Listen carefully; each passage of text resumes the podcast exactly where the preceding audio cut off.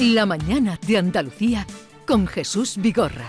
Y con Carmen Rodríguez Garzón continuamos ahora para hablar con Luis Ariballos, que es secretario general de CEPIME, la Confederación Española de Pequeñas y Medianas Empresas. Señor Ariballo, buenos días. ¿Qué hay? Muy buenos días. Gracias por atendernos, lo primero, y vamos directamente al tema principal hoy de debate. Estábamos además con él. Eh, la propuesta del gobierno, lo hacía la eh, ministra de Trabajo y también vicepresidenta del gobierno, de subir el salario mínimo a mil euros al mes para este año 2022 y que además entraría con eh, carácter retroactivo desde el 1 de enero. ¿Qué piensan ustedes desde la CEPIME? Bueno, eh, ante todo, desde CEPIME tenemos hoy reunión de los órganos de gobierno. Ayer estuvimos en la reunión, en este caso, del salario mínimo entre, eh, por parte del gobierno, donde se propuso estos mil euros. Aquí, evidentemente, no se ha escuchado, pero probablemente habréis hablado sobre quién tiene la competencia acerca del salario mínimo. Es el gobierno, es el que tiene eh, el poder de llevarlo a cabo y, en este caso, pues bueno, consultando en este caso organizaciones empresariales sindicales y sindicales. Eh, se lleva de acuerdo al artículo 27 del Estatuto de los Trabajadores que contempla las mejoras eh, en este salario mínimo según sea la situación económica, el empleo, la productividad y el IPC. ¿Qué consideramos? Bueno, que, que no se cumplen eh, buena parte de los criterios. en este caso, la situación económica, no podemos olvidar que nuestro país eh, ha sido el país que mayor caída ha sufrido de, la OCDE, con esa caída del 10,8%, que no hemos recuperado, que hemos subido un 5%, por lo tanto nos encontramos todavía muy lejos de la situación económica de antes de la pandemia, con una productividad negativa, récord, en este caso del 6%, una caída del 6% de la productividad.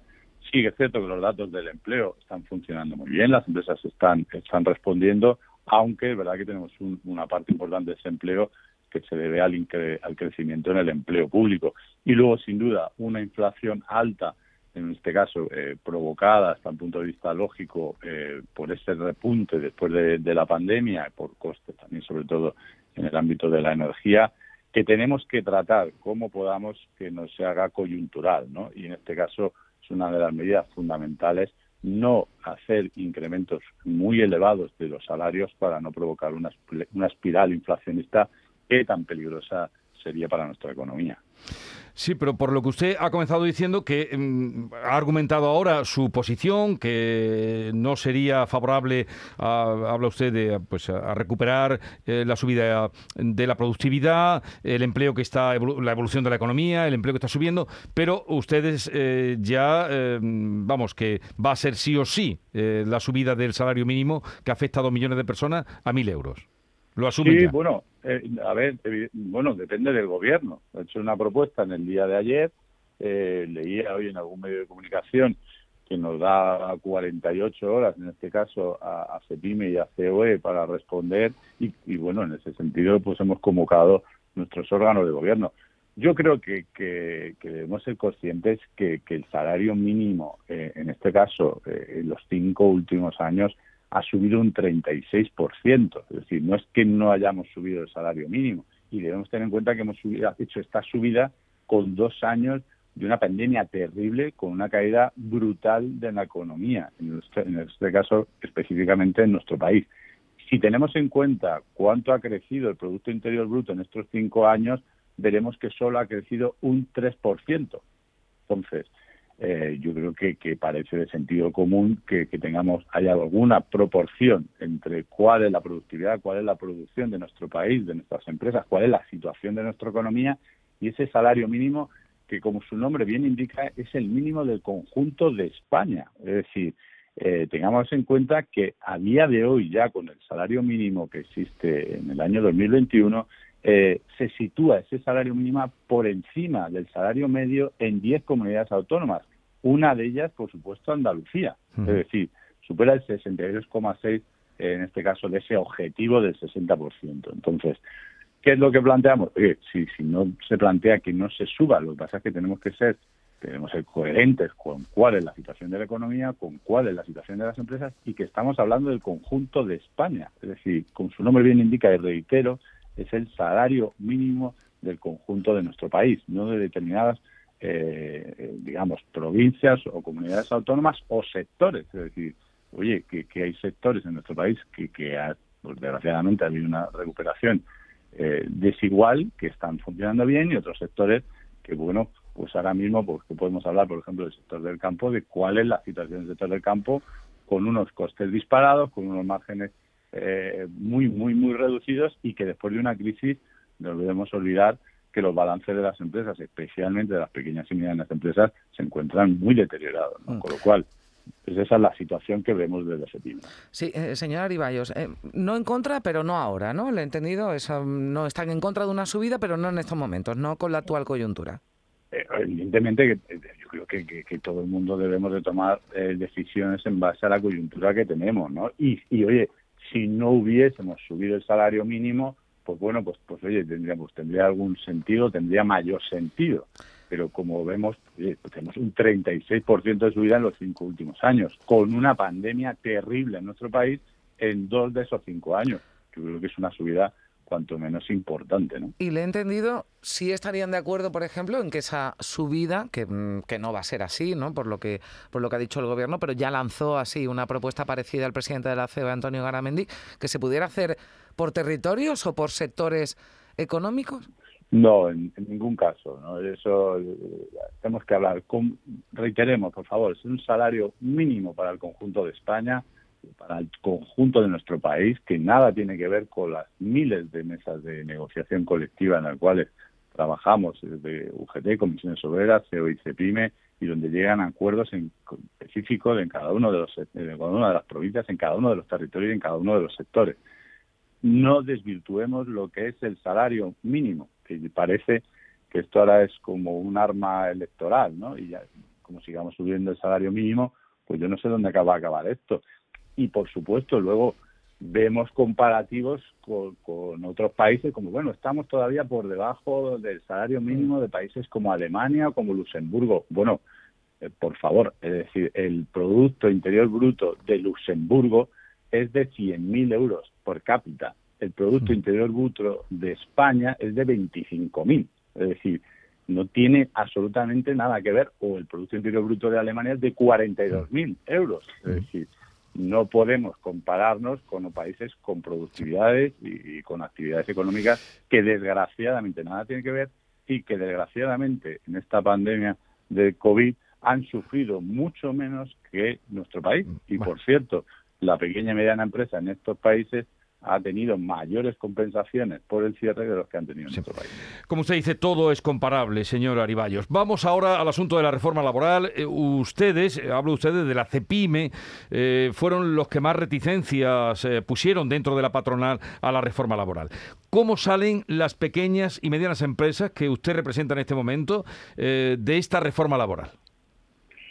Bueno, vamos a ver, en esta reforma laboral lo hemos, lo hemos venido diciendo en otra vez, ¿no? Es decir, partíamos de una propuesta inicial hace nueve meses eh, absolutamente inasumible, donde, bueno, había aspectos que en muchos casos ponían en riesgo la supervivencia de buena parte del tejido productivo de este país, en otros casos eh, lastrando de manera dramática la subcontratación Hemos llevado a cabo un trabajo eh, muy fuerte durante estos nueve meses y, hemos llegado a un pacto. Y reiteramos, pactar no significa estar de acuerdo. Evidentemente, esta no es la reforma laboral que desde PYME creemos que, sería positiva para la pequeña y mediana empresa, especialmente en el momento en que nos encontramos, pero hemos llegado a un pacto y por tanto hemos defendido ese pacto, en el cual pues como digo, partíamos de una situación muy complicada y donde todos hemos cedido, ¿no? Y, hemos tratado, bueno, pues de, sacar una reforma laboral que, pueda funcionar. ¿Cómo se queda ahora la, pequeña y mediana empresa en este caso? Bueno, pues en muchos casos depende del sector, ¿no? Eh, hay ámbitos o sectores donde se ven más afectados, en muchos casos por esa, eh, en este caso por la parte de la temporalidad, ¿no? Por esos contratos de obra, etcétera, etcétera, que, se ven más afectados que otros. Hay otros sectores donde no se ve afectado. Por cierto, un tema de la temporalidad, que era uno de los requisitos fundamentales, en este caso de la Unión Europea, donde el sector público su temporalidad era del 31% frente al 24% del sector privado. Pero sin duda hay sectores pues, bueno, eh, donde la contratación eh, pues más puntual le afecta más y es verdad que ahora pues tendrán que ir al contrato fijo discontinuo, pero sin lugar a dudas, pues en muchos casos supone un cambio de, cómo hacer las cosas y en otros casos pues un incremento de sus costes evidentemente. Hmm. Pero el objetivo principal se ha dicho que era para acabar con la temporalidad. ¿Usted cree que eh, se avanzará en ese sentido? ¿Se recortará la temporalidad? Bueno, yo creo que en este caso, eh, bueno, se van a tener que transformar, o sea, no queda otra. Es decir, en este caso eh, se ha transformado de esos contratos, en este caso más temporales, a ese fijo discontinuo. ¿Cuál va a ser la actividad? La actividad va a, va a ser la misma, es decir, no podemos inventar, eh, por mucho que disguste, eh, el empleo lo crean las empresas, no se crea en el boletín oficial del Estado, ¿no? Sí se crean las normas eh, que pueden facilitar o dificultar la creación de empleo, ¿no? Que ese es, que ese es el papel que, que ha tratado de llevar CEPIM en este caso. En nuestro caso, pues nos gustaría todas aquellas normas que faciliten a la empresa la contratación y, por tanto, la creación de riqueza. En este caso, pues en determinados sectores, pues, pues va a ser más difícil, va a haber que cambiar la forma de, trabajar y en algunos que tienen que llevar contrataciones muy puntuales, pues hablar, yo qué sé, pues tema, por ejemplo, de congresos, azafatas, etcétera, etcétera, pues, pues sin duda tendrá como digo, nueva forma de trabajar y, evidentemente en muchos casos un incremento de los costes. Mm. Eh, eh, sí, una cuestión más, señora Ariballos, eh, sobre los ERTES, porque ayer le preguntaban por esta cuestión, una prórroga están pidiendo, ya concluyen los actuales el 28 de febrero, están pidiendo desde sectores ¿no? como el, turismo, la hostelería aquí en, en Andalucía, y dijo la ministra, la vicepresidenta Yolanda Díaz, que ya los ERTES es una herramienta estructural Em, gracias a la reforma laboral, a que se puede acoger eh, cualquier eh, empresa y así zanjaba el tema. ¿Qué le parece? Sí, bueno, esto ha sido una de, uno de los ámbitos de, la negociación de esta reforma laboral, ¿no?